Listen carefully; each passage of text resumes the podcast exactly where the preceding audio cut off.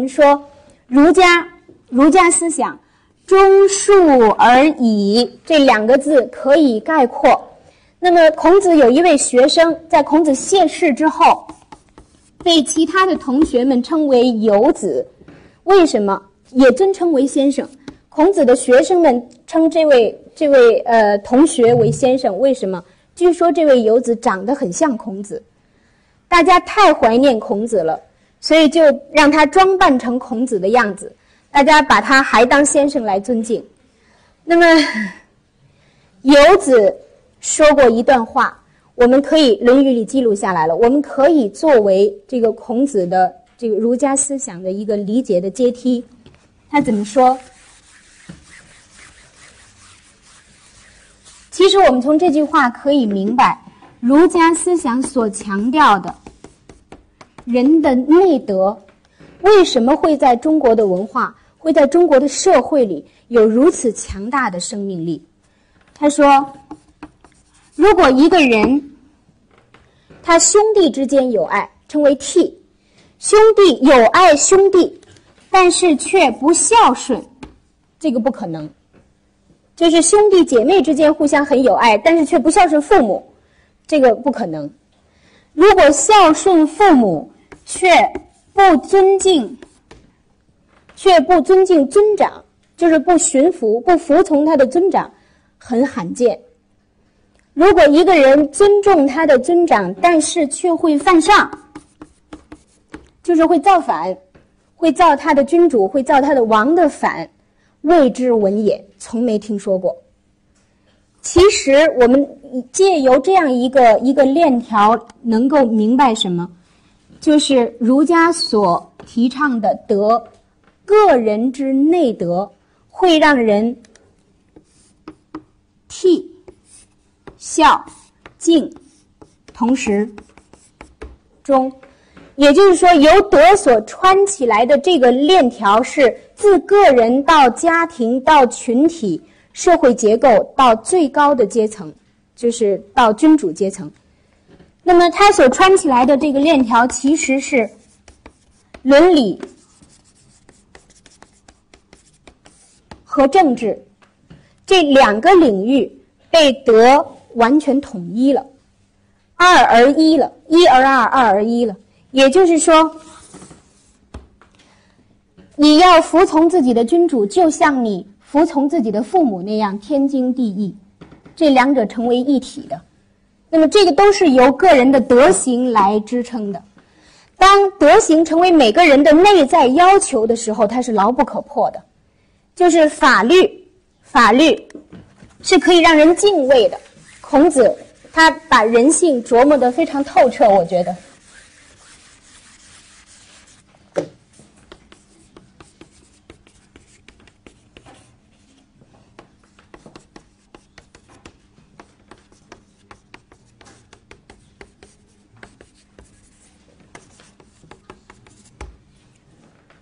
法律是令人敬畏的，但是让人怕，不如让人喜欢；让人喜欢，不如让人内在的会产生乐趣，会产生幸福感。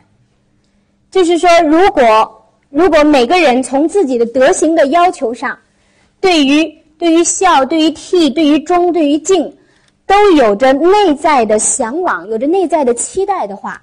远比你订立法律条文让他来畏惧、来限制他要有效的多，要有功、要要这个有作用的多。所以，这个呃，实际上我们呃做任何事情都一样，你我们会呃逐渐发现，这个好之不如乐之，畏之不如好之。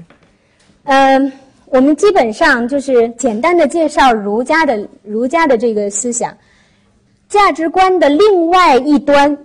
中国其实是二元价值观，本土二元价值观里边是道家。呃，如果说儒家思想所解决的是个人和群体的关系，是个人和社会的关系，那么道家所解决的是个人的内心，是个人的心灵和人与自然之间的关系。呃，我们简单的这样论述，比如说。我们怎么来理解道？究竟道家的道是什么意思？我建议大家可以去读《道德经》道篇第二十五篇，老子专门用了这一章来论述什么是道。他说：“呃，我简单来说吧，也不一定全写了。他说有物混成，物物体有一个东西，有一个东西，它是自然的、综合的存在。”混成，这个这个呃东西有什么样的特性？它先天地生，它比天和地存在的时间都要早。天地不存在的时候，这个东西就存在了，为万物之母，它是万物的源头。天地之间的万物都是它所孕育的，由它而生的。这个东西还有什么特性？寂兮寥兮。无声，听不到；寥兮，无形，看不到，是你看不见、摸不着的一个东西。寂兮寥兮，但是它又如此确定，它又如此真实。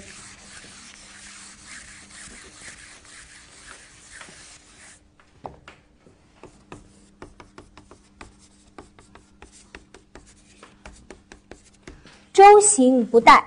它的一个特性是，它是循环的，是循环运行的，不会停止，永远不会停止，独立不改。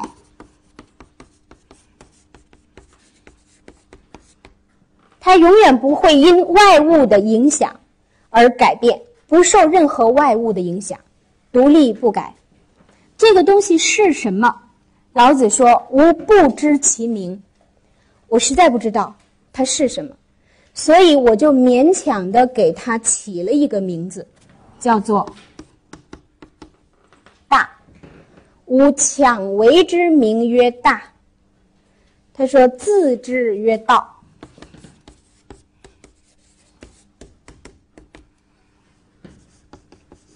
就是这个混成之物，这个东西。我给他，我们大家都知道，古代的人一个人有姓有名有字，对吧？名和字之间应该是相互关联的，对吗？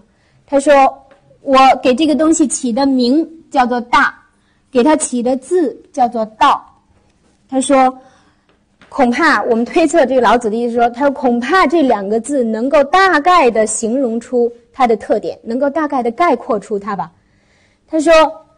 大曰远，这个东西，它会运行，它会运行，它会远去。远曰反，当它走到至远的这个之处的时候，它会回来。远曰反，这个呃呃，大约是，对不起啊，它会它会运行，它会离去。大约是，是曰远，远曰反。他说：“这是一个过程，其实就是周行不殆这个过程。他到那儿，然后再再回来。他说：‘故域内有四大。’我们的我们的观念意识所能够想象到的时间与空间的边缘，它称为域内。故域内有四大，有四四种质大。他说：天大、地大、道大，还有什么？”仁义大，仁是四大中之一，这是道家道家观念中的四大。也就是说，中国的传统哲学之中，从西周以来，从商到周的一个观念的本质的改变，是从神到人的改变，就是这是中国呃古老的朴素的人本主义，就是域内有四大：道大、天大、地大、仁义大。所以，人法地，地法天，天法道，道法自然，根源在这儿。就是这个是老子所解释的，什么叫做道？什么是道家思想那个道的来源？就是那我第一次呃读的时候，汗毛竖起，就是觉得这个是完全靠一位伟大的智者，一位伟大的哲人，他的本能捕捉到的规律所在。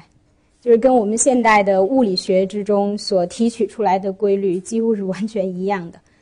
就是世界的本质，这个宇宙的本质是依依序一种规律而运行的，万物之中都有它的存在。呃，那么庄子的阶段阶段，道家思想解决的是什么？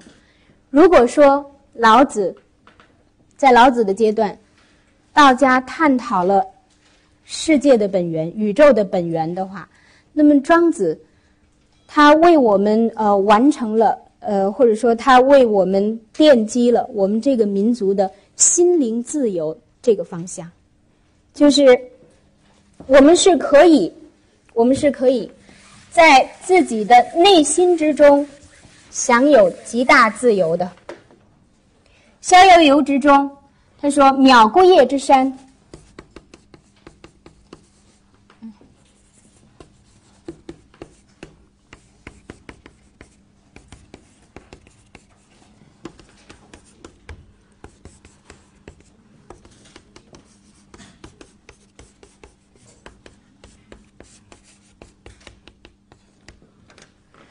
在遥远的鸟孤叶之山，有一座叫做孤叶的山上，这是一个虚设的、不存在的，有神人居焉。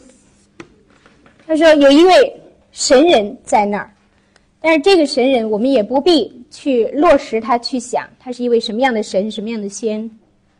他说这个人肌肤若冰雪，绰约若处子，他的皮肤。像冰雪那样晶莹，他的姿态如处子一样美好，绰约若处子。我们现在所说“身姿绰约”这两个字，“绰约若处子”。他说：“是人也，这个人有什么特性？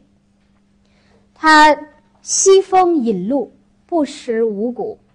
他吃什么？吃风，喝。”露水，不吃五谷；西风饮露，不食五谷。乘云气，御飞龙。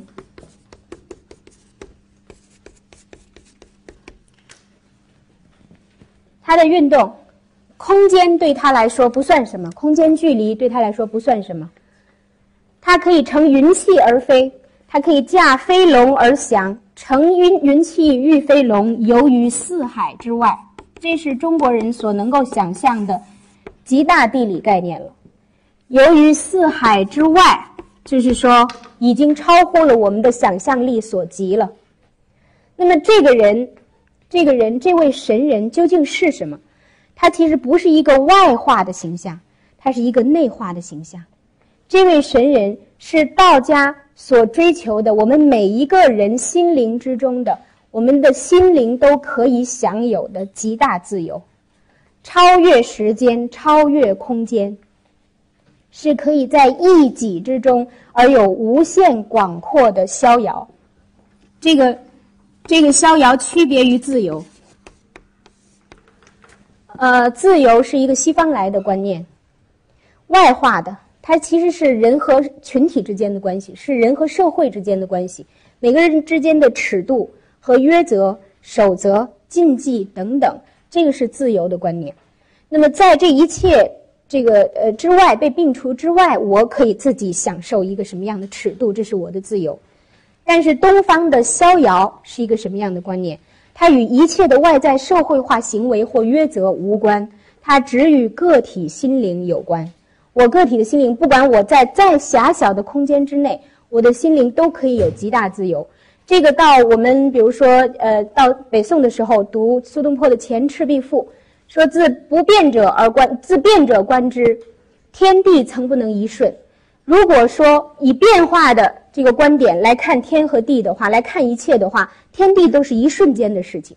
但是则自不变者而观之的话，物与我皆无尽也。对，刹那就可以是永恒。其实，在这方面。呃，苏轼是既采儒家，既采这个呃道家，也采呃佛家的观念，愈合而为呃前赤壁赋。那么我们我们呃呃回到就是诸子时代的这个庄子的思想，他为我们这个民族所奠定的是，我们每个人可以享有什么样的境界的心灵的自由。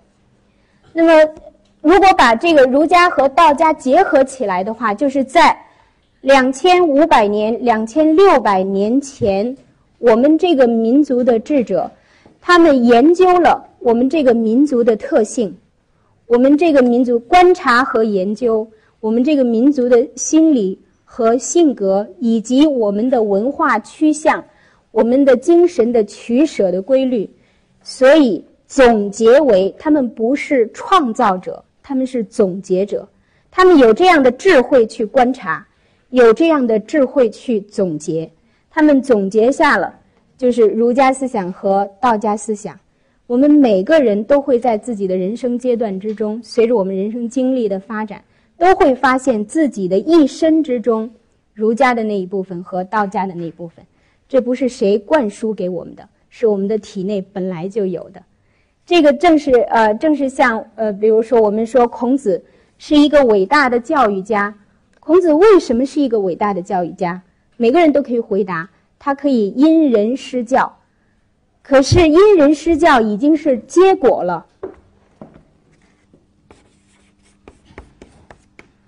庸人种果，就是平凡的人从结果来分析，但是智者种因。智慧的人，在结果出现之前就已经能够发现它的趋势了，和它的微妙的因素。就是孔子，他为什么是一个伟大的教育家？他可以有知人之明，他能够了解每一个学生，他身边的每一个人，他的特性是什么，所以才能够确定下来不同的教育的方式，才能够因人施教。关键是。有没有知人之明啊？我们现在，呃，确实是，我觉得，如果是作为一个教师这一方面是呃，应该是孔子的追随者，但是太难做到了，去了解自己身边的人，并且以他的方式去引导和灌输给他，这个是非智者莫能为，只有智慧的人才能够做到。给我们提出的这个要求是很高的。好，这一节课我们了解我们民族的，呃，精神的总结时代。下一节课我们来看《楚辞》。上课。好好。